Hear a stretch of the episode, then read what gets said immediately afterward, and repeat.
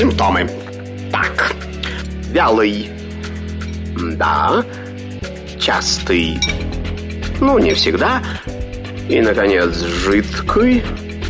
О, неужели у меня инфлюэнца? Не занимайтесь самолечением. Заходите к Наталье Троицкой на медицинский форум. Лучшие доктора отвечают на ваши вопросы. Программа предназначена для лиц старше 16 лет. Всем доброго дня. Медицинский форум открывается. С вами Наталья Троицкая. Рада всех приветствовать. Тема обсуждения сегодня – заболевания опорно-двигательного аппарата. И, ой, как много. Вот у нас сейчас гость уже представлю. Но, но пока наши координаты. СМС плюс семь девятьсот двадцать пять восемь восемь восемь восемь девяносто четыре восемь. Телеграмм говорит МСК Бот. Твиттер говорит МСК. На связи с нашей студией заведующий отделением травматологии, ортопедии госпиталя ветеранов войны номер два.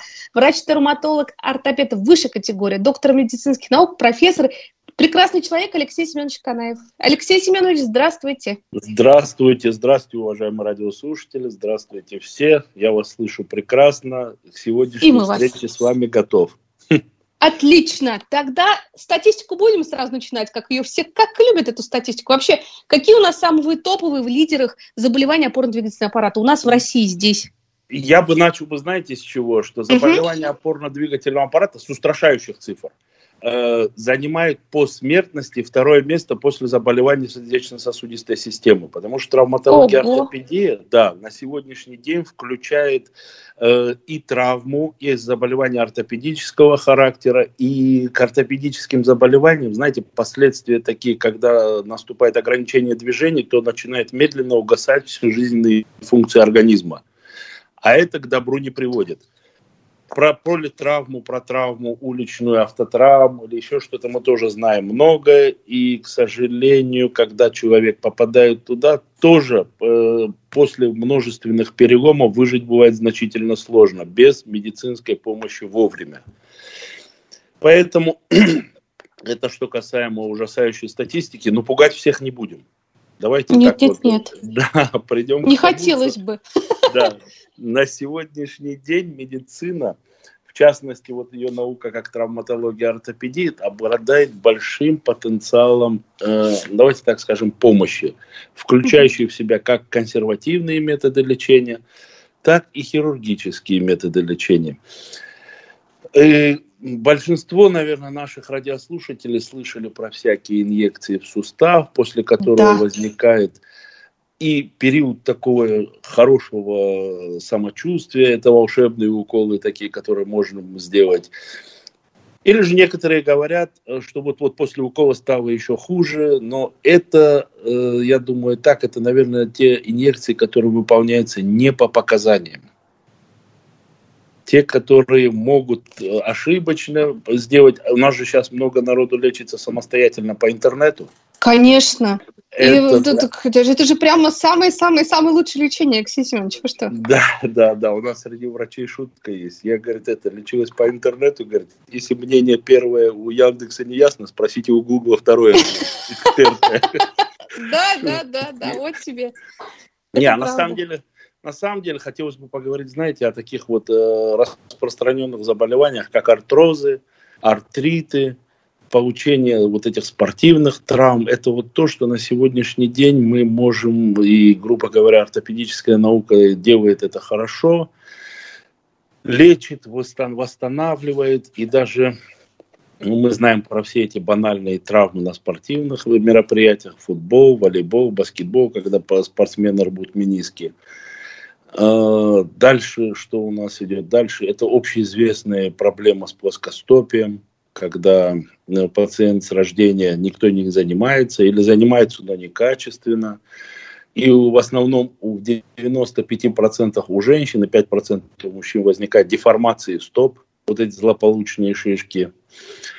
Далее, что вот этот э, организм же это биомеханически связанная модель, возникают uh-huh. проблемы в позвоночнике, возникают проблемы в коленных, в тазобедренных суставах, деформации суставов э, стирание хряща, и, как правило, пациента э, к врачу приводит только один симптом – это боль. Да. Пока нет боли, пациент не появится. Пациента не будет, и пациент ничего не расскажет. Он будет терпеть даже, и боль, если появится незначительно, он ее будет терпеть долго. Ну, конечно же, есть препараты, которые эту боль убирают. И мазью помажет аккуратненько, и все пройдет. А да, потом, а, кстати, вот боль, это же, Алексей Семенович, о чем говорит боль? Значит, процесс-то уже глубоко запущен, далеко, правильно? Да, уже пошел, боль это сигнал того, что где-то у нас неблагополучно. И, скажем так, ну, человек так устроен, это не потому, что кто-то, наши радиослушатели не так это или еще что-то. Человек устроен так, что пока возможно купировать эту боль, то он, наверное, не появится на, на приеме у врача.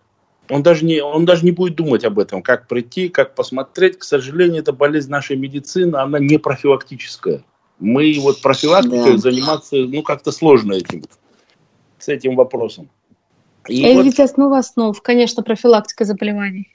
Да, и теперь сегодня, если давайте будем смотреть правде в глаза, мы посмотрим и скажем, что вот эти вот заболевания, их можно профилактировать. Это то же самое, как и сердечно-сосудистые, и гастроэнтерологические проблемы. Если заранее подойти, то можно что-то решить в, это, в лучшем случае, ну, в больший плюс для пациента. И здесь то же самое, если провести аналогии, если бы пациенты занимались профилактикой плоскостопия, то поверьте, многих шишек бы на ногах у женщин не было бы. Вот этих деформаций. Вот помните, да, про эти златые Да, конечно. Это, это вот, э, ну, не носить обувь на высоком каблуке, где-то сантиметров 10 и выше, и узкую тесную обувь. Ну, пожалуйста, не будет меньше проблем с, э, а, с ногами. А женщины поносят, приходят, ничего, что вечером болит. На утро уже меньше, и опять снова в эту обувь. Поэтому возникают проблемы. А возьми профилактически взять эту индивидуальную ортопедическую стельку, которую можно сделать. Ни в коем случае не покупать ту, которая в, поли, в, этом, в аптеке продается готовая. А именно сделать ее и носить, и менять раз в год. Так многих проблем тоже можно избежать. А с какого возраста, кстати, ортопедические стельки можно уже... Потому что детям вообще там какая-то особая ортопедическая... Вообще по поводу детей Де- ортопедической обуви. Что детям до 5 лет, детям до 5 лет вообще показано ношение индивидуальной обуви. С супинаторами, кожаная там, и чтобы было комфортно, или дышащая обувь, как я называю. А после 6-7 лет уже э, детям можно уже делать тоже индивидуальные стельки. Это размер 35, 36, делается стелька, и пациенты ходят. И все это бывает, снимаются многие проблемы. Ведь организм человека это единое, мы ортопеды его, ее рассматриваем как единую биомеханическую модель. И если где-то один из суставов, или там стопа, коленный сустав, тазобедренный, выходит из строя, то вся конструкция должна по законам физики претерпеть изменения. И когда это получается, то далее после этого вот э, что-то искривлено в организме, организм пока компенсирует это. Как только происходит процесс декомпенсации, наступает болевой синдром. И вот этот болевой синдром пациенты лечат самостоятельно. До тех пор, пока не перестанут справляться или пока устанут. Или пока уже просто уже без да, э, каких-то опор не могут встать вообще с кровати и пройтись да, по дому. Да, да, да. До такой же степени почти. доводится. А, кстати, вот да. пандемия, как вот отразилась на наших суставах? Вот сейчас она продолжается, опять вот все больше и больше заболеваний. Коронавирусная да. эта инфекция уже не новый, да, уже потому что уже скоро два года будет. Ну, вот да. малоподвижный образ жизни, избыточное питание, ожирение уже сейчас, мне кажется, уже не то, что уже каждого третьего в угу. России. Догоняем да. мы уже все страны. Что тут с суставами у нас произошло за последние два года? Вот этот избыточный вес, который набрали пациенты, он тоже, к сожалению, влияет пагубно на наши суставы.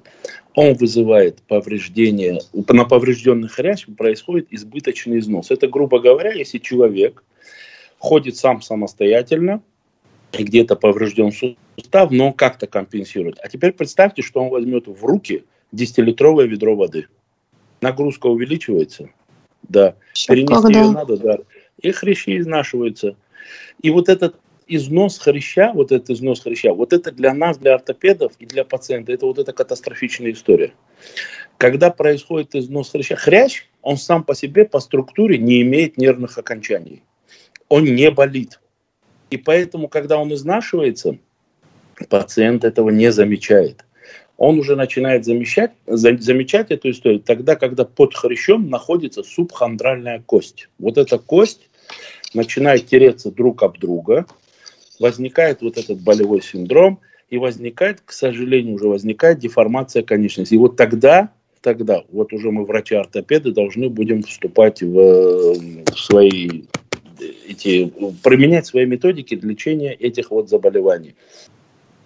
К счастью, на сегодняшний день, на сегодняшний день мировая ортопедическая практика пришла к тому, что у нас есть что противопоставить болезни. У нас есть что это сделать. Как консервативно, я еще раз повторяю, это э, медикаменты, это инъекции, это инъекции внутрисуставные, прием препаратов, так и уже вот при более запущенных стадиях хирургические пути лечения. Среди инъекций, наверное, пациентам очень будет известны вот эти препараты, как э, стероидные препараты. И они очень широко были применя, применялись раньше, особенно хирургами. Угу. Далее после этого появился широкий, огромный спектр препаратов гиалуроновой кислоты. Эти препараты, они имели и свою плотность, каждый свою. Там фирмы, производители, не хочу называть какие, они изготавливали ее как однократные инъекции, очень вязкие, по свойствам, грубо говоря, э, более вязкие, чем своя синовиальная жидкость, которая в норме должна находиться в суставе так и жидкие, которые многоразово надо вводить в сустав на протяжении, там, в неделю раз, на протяжении месяца, полутора. Вводятся вот эти препараты, замещается синовиальная жидкость, и как бы улучшаются любрикационные, ну вот скользящие свойства синовиальной жидкости, позволяющие хрящу двигаться в более комфортных условиях и питающие его. Далее пошли дальше, и они сделали такие препараты с гиалуроновой кислотой, которые дальше могли снимать воспаление. Mm-hmm. Вот если, если есть в суставе какие-то воспалительные явления, добавлялись в гиалуроновые кислоты препараты какие-то, которые одновременно в этом миллилитр, два, три, которые вводятся в сустав в шприце, вводились и делали, э, снимали воспалительные явления, вот э, воспаленную синовиальную оболочку снижали, снижали воспаление, тем самым убирая болевой синдром. И кто-то попытался копнуть в историю, где-то пытались проводить это в суставную жидкость, в сустав вводить препараты серебра, это тоже было связано с этим. Но эти так, знаете, фантазии медицинской нету предела. Ну да, понять, да. Надо понять, что это помогать будет пациенту. Вот это самое главное. Конечно. Далее, Давай. Ага. Да, да, да. Далее пошли препараты на основе плазмолифтинга, ну, тромбоциты, плазма, обогащенные тромбоцитами. И использовалось очень, начало использоваться очень хорошее вот э, свойство тромбоцитов, способствует, они это, вводятся, остаются после определенной обработки, берется своя кровь, обрабатывается в центрифуге со специальными э, препаратами, которые необходимы, чтобы были в пробирке. И вы и брали уже из крови плазму и, и обогащенную тромбоцитарной массой. Эти тромбоциты обладали факторами роста. И вот это пошла эпоха регенерации в суставах, связочного аппарата, хрящевого аппарата. И вот в последнее время очень активно начали применять мезенхимальные клетки, стромальные клетки. Это клетка про матерь или про отец всех клеток организма. Научились выделять ее, да, научились выделять ее, научились не отбирать, как раньше. Все же сейчас слово, это стволовые клетки, это же очень модное слово. Да, ну да. там и мифов вокруг этого модного слова, знаете, сколько? Очень много модно. Но научились, знаете как? Не культивировать uh-huh. эти клетки под микроскопом, чтобы из них что-то вырастало. Это раньше. Вот почему боялись этого модного слова. А, начинали, uh-huh. а сейчас начали брать те же самые клетки, которые в организме человека есть, находится сегодня под иммунитетом человека, берется на 15, 20, 30 минут, от чего обрабатывается, и сразу же убираются отдельные клетки ненужные, и вот эти мезонхимальные клетки вводятся в пораженную область. Очень хороший клинический эффект, опять-таки повторю, при правильных показаниях. При правильных. Да, это самое важное, что да. именно, что правильные показания. Давайте ближе к артриту как раз к нему придем. О нем Нет. поговорим. Вообще, почему он возникает? И вот, вот на самом деле, это, ну, я, конечно, понимаю, организм стареет, да, артриты, они угу. тоже разные бывают. Угу. Но все-таки его вообще можно как-то избежать? Мы тут в начале профилактики говорили, но... Да. Но избежать, не знаю, его... давайте так вот да. подойдем. Раньше, смотрите, благодаря нашей медицине мы начали жить дольше. Раньше угу. человек жил лет 40-45. Это максимум, на что был рассчитан организм человека. Но медицина пошла вперед. Мы сейчас живем 50, 60, 70, кто-то до 90 даже доживает. У нас пациенты в госпитале, я смотрю, 96 пациентов мы оперируем. Ух, молодцы, да. молодцы, да. Да, и вот организм пошел вперед, э, наука пошла вперед. А организм вот он как-то не это. Мы же физиологию не научились э, регулировать с этой анатомией дальше. И что получается? Угу. Методики идут, организм не успевает. И вот мы благодаря методикам помогаем суставам дальше э, работать так, как они должны работать. И что сделали? Вот эти артриты, артроз. Артрит и артроз это что? Это артроз это снашивание или отмирание хряща, дегенеративное заболевание. А артрит это воспалительное заболевание. Приблизительно где-то как-то для пациентов это объединяется в одну категорию заболеваний. Что мы можем сделать? Мы можем вовремя диагностически, э, как пациент появляется у нас, дать соответствующие рекомендации, провести консервативное лечение и избежать практически в дальнейшем хирургического лечения. Если же пациент ходит, мы же за ним не будем бегать, у нас их ходит очень много, мы не успеваем uh-huh. всех вылечить.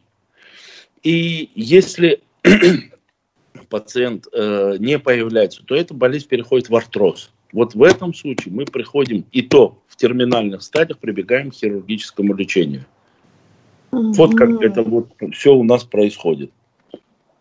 А скажите, пожалуйста, вот по поводу как раз симптома артрита, чтобы не перешло в артроз в каких-то действительно терминальные жуткие стадии. Значит, вот какие симптомы было... самые яркие? Как понять, что есть? Вот тут о, о том-то речь, что, видите, многие заболевания проходят, пока вот боль уже конкретно там да. все уже понятно. Первое это, ограни... это боль, второй симптом это ограничение движения. И третье очень понятно, это даже не симптом, это снижение уровня качества жизни. Вот сейчас, если, грубо говоря, болит сустав, он не гнется, не разгибается, не сгибается, как надо, не выполняет, одним словом говоря, свою функцию, то возникает болевой синдром. Правильно? Пациент как-то это чувствует. Угу. Вот, вот на этой стадии надо попасть к врачу, ортопеду. И, к сожалению, скажу так, обеспеченность ортопедической помощью в городе Москва, амбулаторная или как, она, она невысокая. Не будем говорить, что низкая, она невысокая. Не хватает на всех. Но при сегодняшнем развитом мире интернета и средств коммуникации, социальных сетей, я думаю, несложно будет позаботиться о своем здоровье и найти себе доктора. Согласны же со мной? Конечно, конечно, обязательно. Надо, надо просто... Проблемы себя... есть, да, надо да, решать надо ее. Надо себя полюбить. Надо просто полюбить себя и заняться этими вопросами. Вот приблизительно, Алекс... ага. приблизительно так пациенты нас и находят. Алексей Семенович, а вот э, хотела спросить, а вот вообще какая вот э, ну, диагностика самая верная при вот э, этих заболеваниях? Артрите, артрозе, потом остеопорозе мы, еще плюс ко всему. Да, мы как э, врачи, мы сразу, пациент пришел, мы отправляем сразу или на рентгеновский снимок, если нам надо увидеть костные структуры, поврежденные, это если перелом или еще что-то. Более сложно в случае компьютерная томограмма, но это пока не надо для пациентов решение врача. И угу. если произошло повреждение связочного аппарата, мы назначаем это магнитно-резонансную томографию мощностью полтора Тесла. Для нас, травматологов-ортопедов, ниже мощности не имеет смысла делать. На сегодняшний день в городе есть еще аппараты мощностью 0,3, 0,5 Тесла. Это все равно, что рентгеновский снимок. Это пациенты ходят, делают это, платят за это деньги, но смысла от этого никакого нет. Ничего там не видно. Это не хватает мощности магнитного поля, и мы не видим контрастно, не видим тканей. Вот именно полтора Тесла магнитное поле нам необходимо для того, чтобы увидеть нам на магнитно-резонансной томограмме.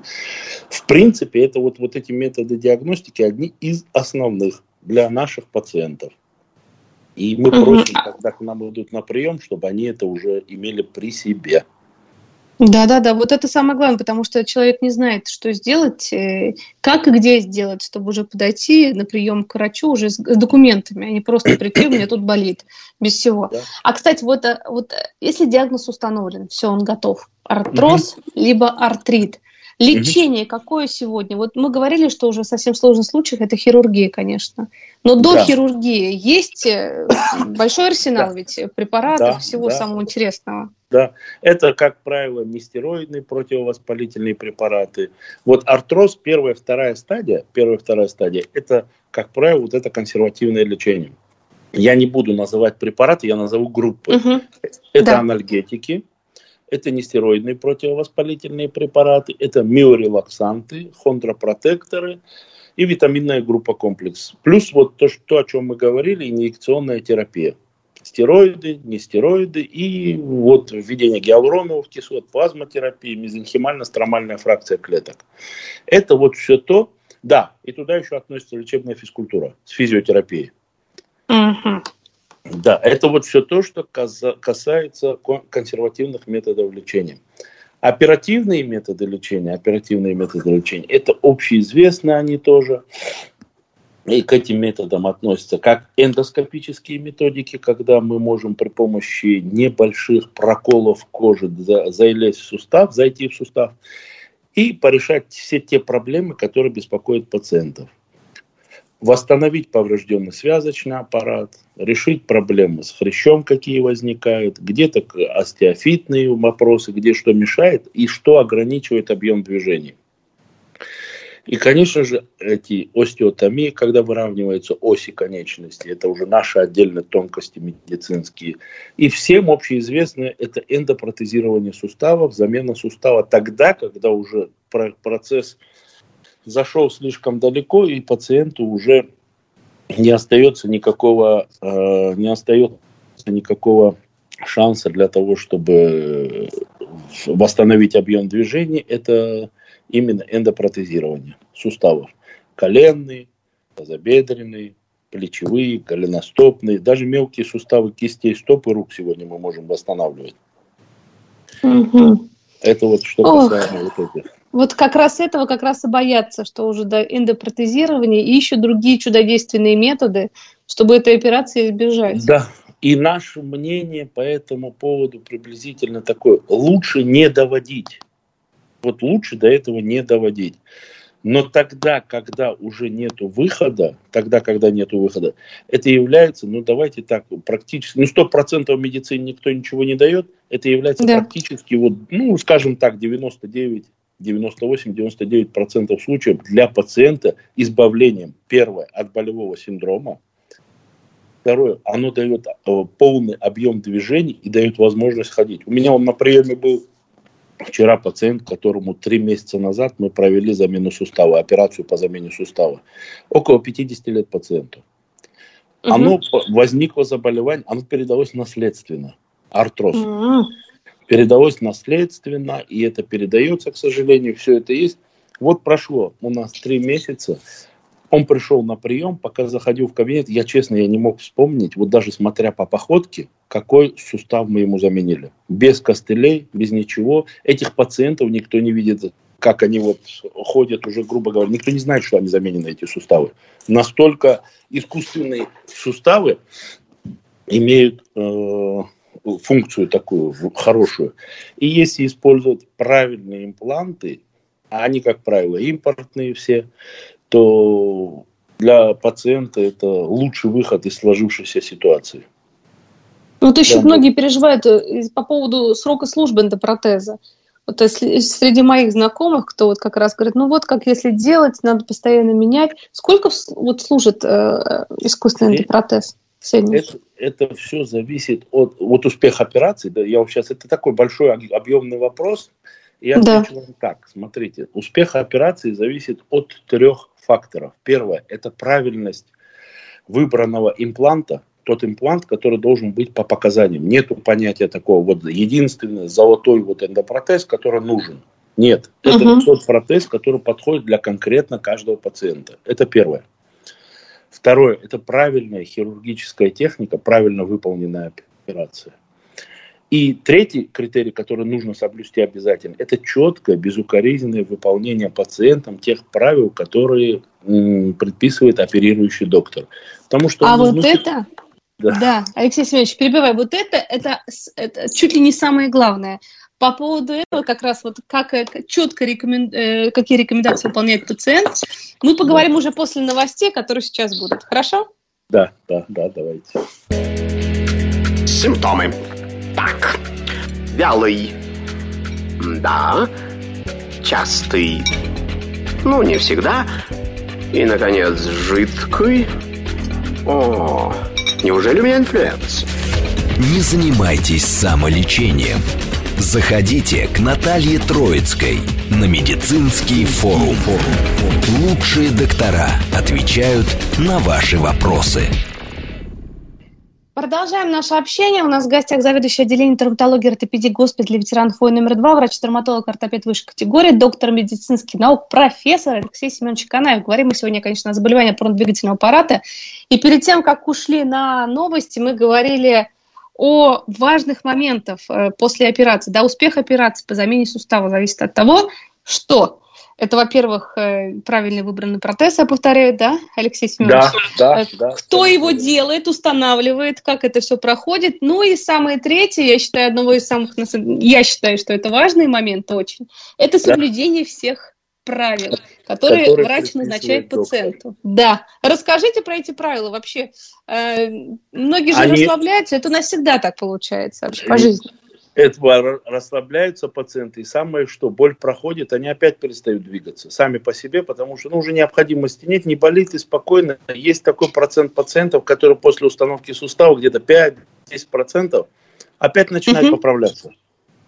Вроде бы поставили да, протез для того, чтобы двигаться и ходить, но тут начинает одолевать матушка лень. Ну а что, все сделали. Ну, а теперь все хорошо, конечно. Да, Чего ж там. А тем более у нас вот пандемийная такая ситуация была. Если да, где ничего не болит, да, так прекрасно же посидеть за чашечкой чая с чем-нибудь вкусненьким. Сладеньким, особенно. Да. да. И теперь смотрите, что получается. Они правила вот эти для поведения для пациентов, они очень просты. Нужно проходить какое-то определенное количество шагов в день это вот мы будем говорить, давайте так, о эндопротезах нижних конечностей. Это тазобедренные mm-hmm. суставы, это то, что очень распространено. Какое-то определенное количество шагов в день. Для чего? Опять-таки для того, чтобы мышечный корсет приобрел свою силу. Ведь за время того, когда пациент болел, мышцы успели атрофироваться. И вот эта атрофия мышечного аппарата привела к тому, что возникли спастические какие-то деформации в суставе, где-то какие-то контрактуры. И вот это все надо бывает разработать. Мы хирурги, мы можем помочь, мы можем вернуть движение. Но двигать за пациентом мы не можем. Это, это вот э, прерогатива самих пациентов. Далее, что мы э, говорим пациентам? Избегать каких бы то ни было ударных нагрузок. То есть первое время мы избегаем беговых дорожек, игру в футбол и прыжки с парашютом. Это первое время. А что, есть такие экстремалы, что после есть, операции есть. побежали сразу уже в небо?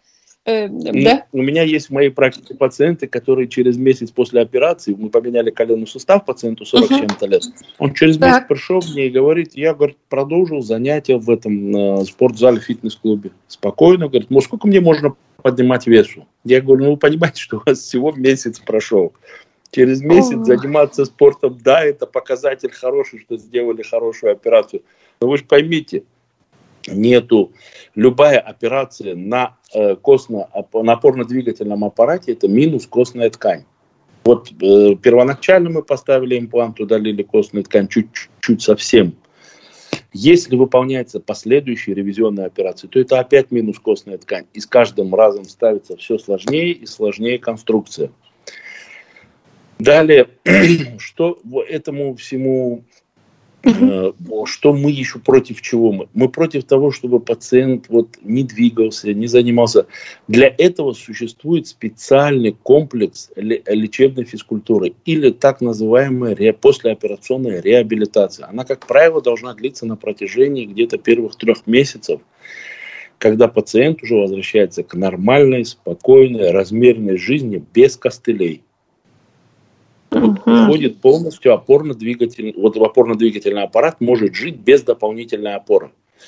У нас есть опять-таки примеры, когда мы видим пациентов э, без дополнительной опоры через месяц, но это, как правило, пациенты где-то 40, 50 лет, 60, но не 70, не 80, не 90. Там соблюдается Поэтому, все. Понятно. Да, все, все это соблюдается. И еще был хороший вопрос, вы мне до перерыва задали, а вот насколько они рассчитаны? И как же да. их, э, как долго ими пользоваться?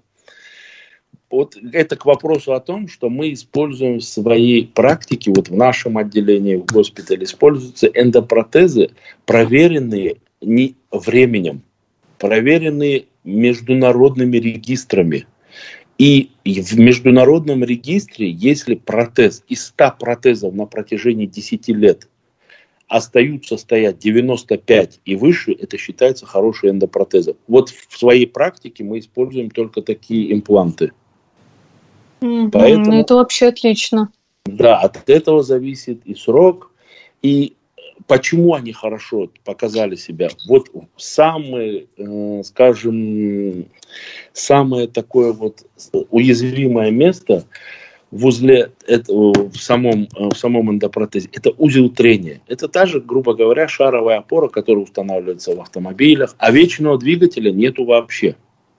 И так вот, если этот э, узел трения сделан из высококлассных, хороших материалов, то он служит очень долго. И на сегодняшний день есть материалы, используемые в э, эндопротезостроении, которые э, работают на протяжении, грубо говоря, от 30 до 50 лет и выше. Они могут работать. Ух ты. И, да, и продукты износа этих эндопротезов, они абсолютно интактны для э, ткани организма. Поэтому мы сегодня можем работать, и мировая вот ортопедическая практика показывает, что мы можем работать на качество. И это первый критерий правильного доктора, который идет работать на качество. Не на то, чтобы сделать и забыть, а сделать угу. и посмотреть и отследить в дальнейшем, как это работает. У нас с пациентами э, в клинике нашей существует регистр, когда мы отслеживаем пациентов после операции 3 месяца, 6 месяцев, 12 месяцев. И каждый год, даже если пациент не приходит на повторный осмотр, то он каким бы то ни было образом дает знать, что у него все хорошо. Угу. И мы, Но все-таки мы повторные осмотры нужны. Обязательно.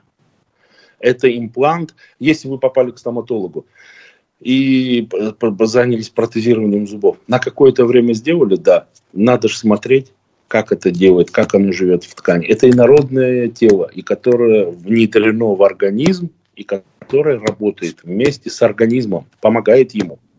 И надо смотреть, чтобы его помощь была правильной. Это, это вот точно, расшифровываем наши да, медицинские да. термины, расшифровываем для наших слушателей, чтобы понятно было. Конечно. Вот есть вопрос от слушателя. Расскажите, пожалуйста, о переломе шейки бедра. Случилось у моей мамы. Каков прогноз? Вот давайте вот как раз этой темы коснемся. Действительно, правильный вопрос необходимый. Это же серьезная очень, э, Это очень патология. Такая. Патология, и если ее не лечить, то, к сожалению, при этом возможны и летальные исходы. Поэтому что происходит? У нас в департаменте здравоохранения выработана программа, что в течение первых суток этот пациент, если э, получил он этот перелом шейки бедренной кости, то этот пациент должен быть э, прооперирован в ближайшее время, в течение первых суток. Для этого все условия в городских больницах города Москвы созданы. И этим надо заниматься, потому что, помните, если мы как вот начинали наш разговор, да. что пациент э, становится обездвиженным, и туда присоединяются и, повтор, и вторичные инфекции, и пневмонии, и вот всякие ненужные болячки, которые пациентам в возрасте не нужны. Они и так уже отягощены своими болячками. А если еще что-то присоединяется, то это все усложняется, ухудшается и далеко не на руку нам действует, врачам и пациенту. Поэтому наша задача прооперировать такого пациента в ближайшее время, вернуть ему способность к движению и ни в коем случае не дать ему залежаться. Потом далее у нас присоединяются после операционном периоде инструктора ЛФК, и все это приводится в соответствующий двигательный режим, который был до операции. и пациент продолжает дальше двигаться. У нас в госпитале тоже поступают такие больные. Скорая помощь нам везет пациентов, которые падают дома. Причем э, эти травмы происходят, как бы, ну, если грубо сказать, на пустом месте. Где-то что-то закружилась голова, или угу. там принимал душ, подскользнулась, подскользнулся, и вот пациент упал. Встать не может, и основной симптом – это резкая такая боль и развернутая к наружу развернутая к наружу нижняя конечность. Он не опороспособная. Он встать на нее не может пациент. При Ох. каких-то движениях это болит, очень болит. Если представить себе зубную боль, то эта боль сильнее. Да. Поэтому, да, поэтому надо правильно обезболить, доставить, это чем занимаются наши бригады скорой помощи, и уже на месте мы диагностируем вот этот перелом, и проводим хирургическое лечение. Потому что помимо перелома шейки бедра, есть еще такие переломы в возрасте, которые находятся, ну давайте так скажем, межвертельные. Тогда, угу. когда там нужно не эндопротезирование, а правильный, грамотно выполненный, малоинвазивный, это значит малотравматичный, остеосинтез. И тоже показания к тому, что сделать это надо в течение первых двух суток. Тогда, когда не вот наступают вот. какие-то изменения. Вот это очень нужная вещь. И мы в госпитале, понятно же, да, что ветераны войн это люди не молодые. Угу. Вот у нас таких пациентов есть и хватает, и я так думаю, мы, к сожалению, не молодеем, а каждый раз стареем, и болячка, но она дает о себе знать. Вот это вот все это имеет место быть.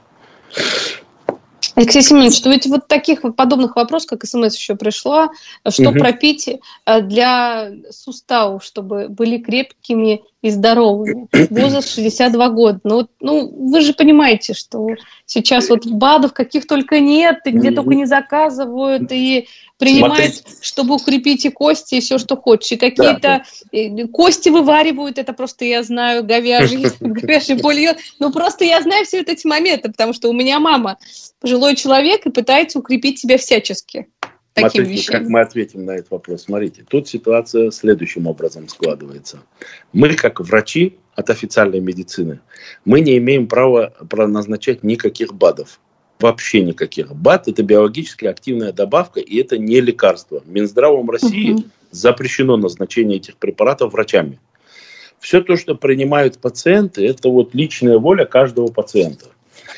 Но мы можем сказать так, что хондропротекторы, я не хочу называть название этих препаратов, угу. реально, хондропротекторы пациенты имеют право принимать, имеют право принимать. И еще один момент такой очень есть. Есть, помните же наша старая такая пословица, один в поле не воин. Да. Вот мы, когда перечисляли препараты, которые подходят для консервативного лечения, помните, мы группу назначили? Да, там стероиды противовоспалительные, анальгетики, да, да, да, да, да. Так вот, хондропротекторы без них не действуют. Mm. Хондропротектор, ну, слабо действует. И в международные стандарты лечения они не входят. Есть специальный международный стандарт лечения, вот, который утвержден там по миру, и наши, грубо говоря, ортопедические сообщества видные, они принимают эти стандарты. И в соответствии с ними мы можем лечить или по стандартам международным, но, как правило, лечим по российским. И вот мы не должны выходить за рамки этих стандартов. Вот хондропротекторы в них не входят, ни туда, ни туда. Нам никто не, не запрещает эти хондропротекторы назначать но они не входят в, в перечень препаратов, которые мы обязаны назначить при лечении этих заболеваний. Артрозов, артритов и всяких вот моментов. вот это так. Поэтому получается, да, это уже на свой вкус, как говорится, на, на всякий случай просто. Да, ну да, да. страх и, пациенты, риск получается. И пациенты, вот это из этого происходит вывод такой, что пациенты начинают заниматься самолечением. Не нужно этого делать. Лучше да.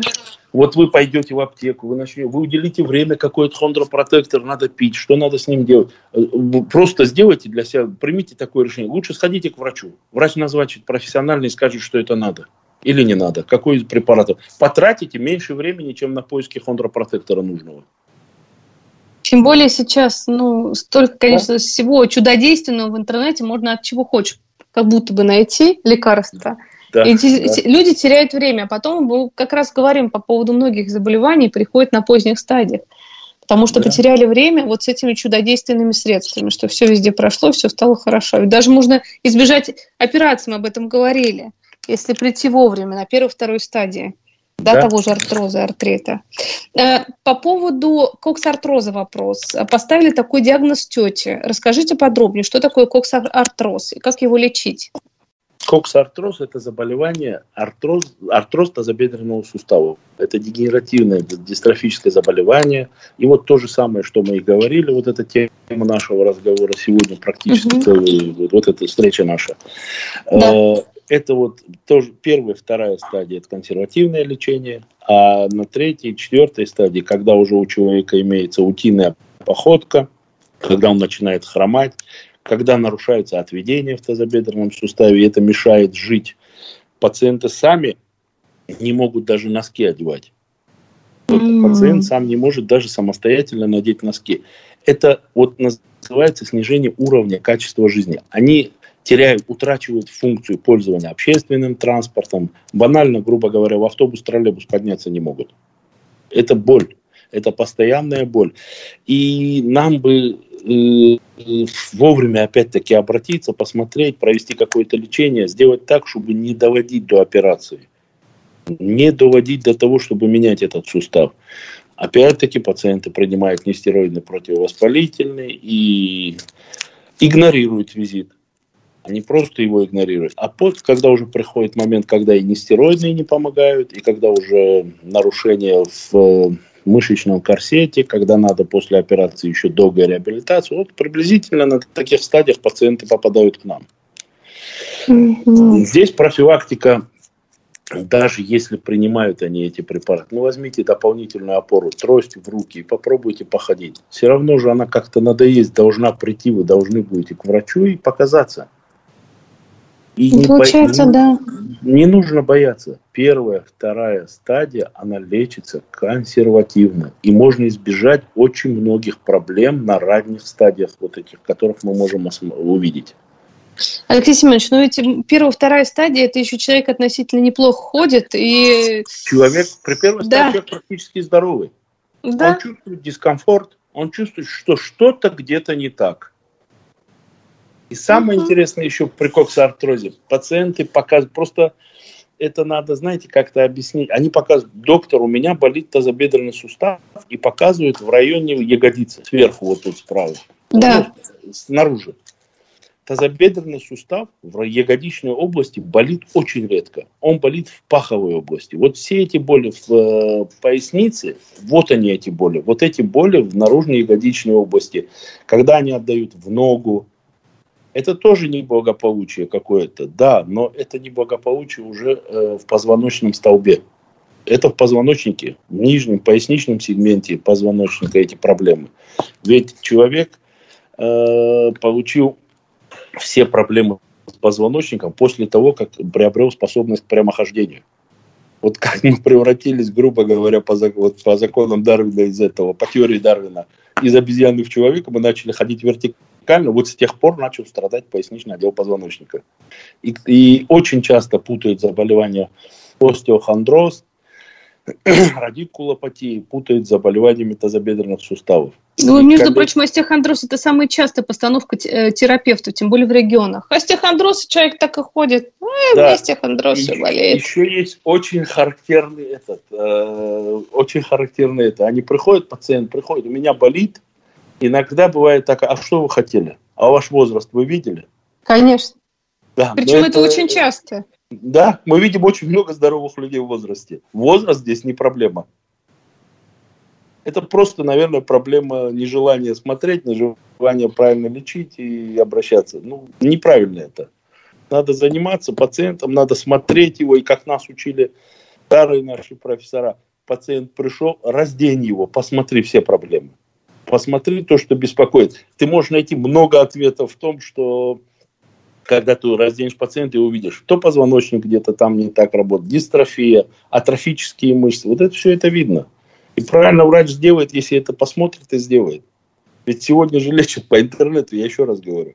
Пациенты лечатся по интернету. Они понятия не имеют, что надо делать. Но начитались умных книг. Да, и видео насмотрелись на YouTube, и все. Да, да. Пожалуйста, да. готово, все, сам себе лечу. Вопрос да. от слушателей. Как правильно заниматься спортом и какой спорт вреден для суставов?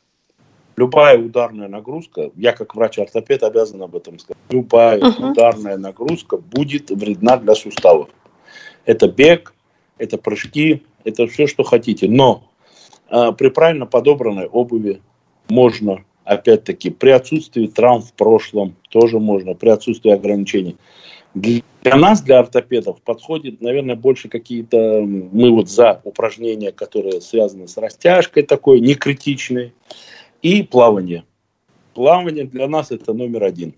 Оно снимает массу тела, в воде снимается масса тела, и пациент начинает работать мышцами. Вот тогда начинают работать мышцы. И если м- посмотрите, многие из наших пациентов, которым мы прооперируем, мы где-то через месяц отправляем в плавательные бассейны, мышцы начинают работать совсем по-другому, нагрузка совсем другая, и вот эта гиподинамия, которая была на дооперационном этапе, сменяется двигательным режимом, гораздо лучше чувствуют себя пациенты. Плюс эндорфиновая реакция счастья после того, как ты провел какую-то нагрузку. Конечно. Кстати, сегодня я вот на сайте Департамента здравоохранения города Москвы по поводу бассейна, как правильно туда ходить, чтобы ничего не подцепить, читала интересную статью. Да.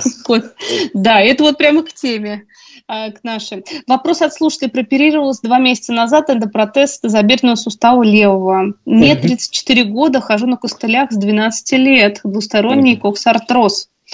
А, э, да, я боюсь, хожу на, пуст... на э, костылях, но постоянно устают ноги. Тут большое сообщение. Очень болят ноги до сих пор. Два месяца прошло. Скажите, что делать, чтобы улучшить движение? Ну, э, наверное, До вмешательства могла спускаться по лестнице. Сейчас тяжелее стало. Наверное, надо будет вот это клиент, вот у слушателя uh-huh. нашему обратиться к хирургу, который я оперировал. Если вразумительных да. ответов не будет, мы ждем ее в гости. Uh-huh. Пусть приезжает, мы объясним, расскажем, что происходит. Там я так подозреваю, что первоначально, если с 12 лет ходила на костылях, то у пациентки диспластический коксартроз. Это заболевание, вот не, недоразвитие тазобедренных суставов. Это одна из самых сложных Эм, патологий в тазобедренном суставе как для хирурга, так и для пациента. Потому что вот, вот видите, с какого возраста они ходят на костылях, ходят неправильно, это надо исправлять. И после операционного периода, даже если мы все правильно сделали, исправили, поправили, сделали, у пациента возникает момент такой, что нужно наращивать мышечную массу, которой никогда не было. Ведь он mm-hmm. до операции ходил неправильно. Если болезнь приобретенная, в течение жизни, то мышцы работали, а это врожденное, и этих мышц не было. Вот там очень большой упор делается на и специалистов лечебной физкультуры и физиотерапевтических вот этих вот э, наши коллеги, которые занимаются правильно, разрабатывают те мышцы, которые в принципе никогда не работали. И я думаю, у слушательницы нашей тоже с этим связана проблема. Угу. Видите, сколько всего на самом деле связано. Вот это да. Вот не да. так много времени до конца эфира осталось, Алексей Семенович. Давайте о профилактике еще раз поговорим наших заболеваний вот этих, наших заболеваний суставов, чтобы их, собственно, вот не доводить вот до таких состояний, до костылей, да. до, до протезирования да. и прочего. Самая хорошая профилактика – это движение. Движение – это жизнь, и мы обязаны ее вернуть. Вот это движение мы обязаны вернуть. А движение, оно должно быть правильно по тем же структурам. Профилактику, наверное, мы отнесем это занятие лечебными всякими физкультурами, правильная нагрузка на суставы, ношение при плоскостопе, ношение индивидуальных ортопедических стелек и, наверное, профилактический осмотр у докторов. Вот, наверное, вот это самая будет лучшая профилактика. А вот, кстати, профи... да, профилактический осмотр. Как часто, с какого возраста начинать? Уже ну, хотя бы захаживать? Они же бывают, они начинаются прямо со школы. Вспомните, а, обязательно пациенты попадали где-то как медсестрам, к медицинским работникам в школе на осмотры. Главное да. к ним не относиться формально. Вот самое главное, к ним формально не относиться. Да, ладно, что, поставлю подпись, пойду дальше. Здесь mm-hmm. надо зайти, показать, посмотреть. Если есть проблемы, так поделитесь ими. Это же проблема, если она нерешаемая. Конечно, это... Надо, это надо показать. И врачи, поверьте, они не фокусники, они сквозь это не видят. Они не, по глазам не читают, какие болячки есть. Тут не надо скрывать, нужно да, говорить. Нужно говорить, беспокоить. Ну давайте посмотрим. Ведь проблемы всегда возникают от того, что не договариваются между собой, не объясняют, ни как это происходит. Люди просто не говорят. А догадаться и потом догадаться по пациенту и узнать, вот у него там болело что-то или как-то. Ну, врачи те же самые люди. Да. Абсолютно. И имеют те же самые проблемы жизненные. Это точно, Алексей Семенович. Спасибо большое за интереснейший рассказ, за интереснейшую беседу. Заведующий отделением травматологии ортопедии госпиталя ветеранов войн номер два. Врач-травматолог, ортопед высшей категории, доктор медицинских наук, профессор Алексей Семенович Канаев был с нами. Спасибо, Спасибо всего хорошего, до свидания.